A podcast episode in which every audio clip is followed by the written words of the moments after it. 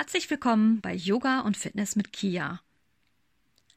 Heute beschäftigen wir uns mit der Frage, was Yoga überhaupt ist. Wo kommt es her? Was bezweckt es? Was kann es bewirken? Über Yoga gibt es wirklich viel zu erzählen, aber in der heutigen Episode möchte ich euch erstmal nur eine kurze Übersicht verschaffen.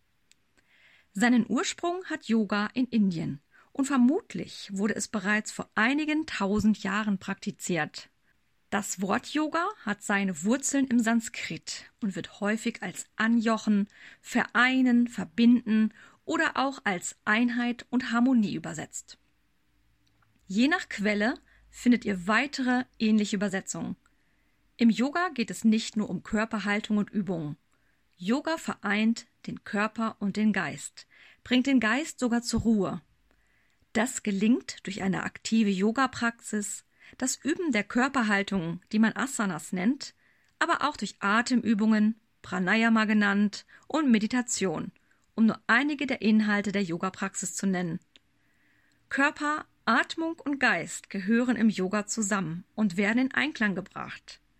Daher trägt Yoga nicht nur zu unserer körperlichen Fitness bei, indem es Kraft, Beweglichkeit und Ausdauer fördert.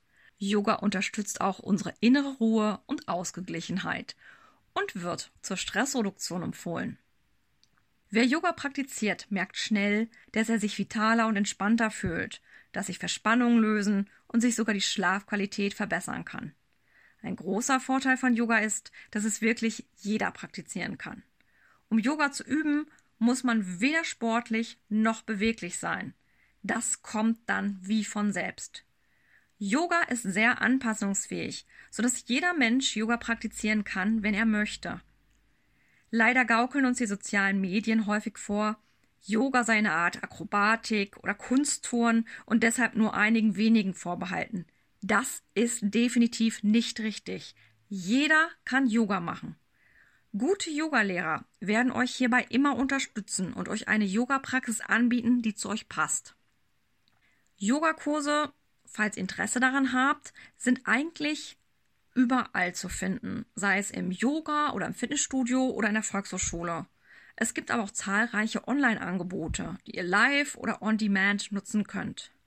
Probiert Yoga einfach einmal aus. Ich kann es euch wirklich nur empfehlen.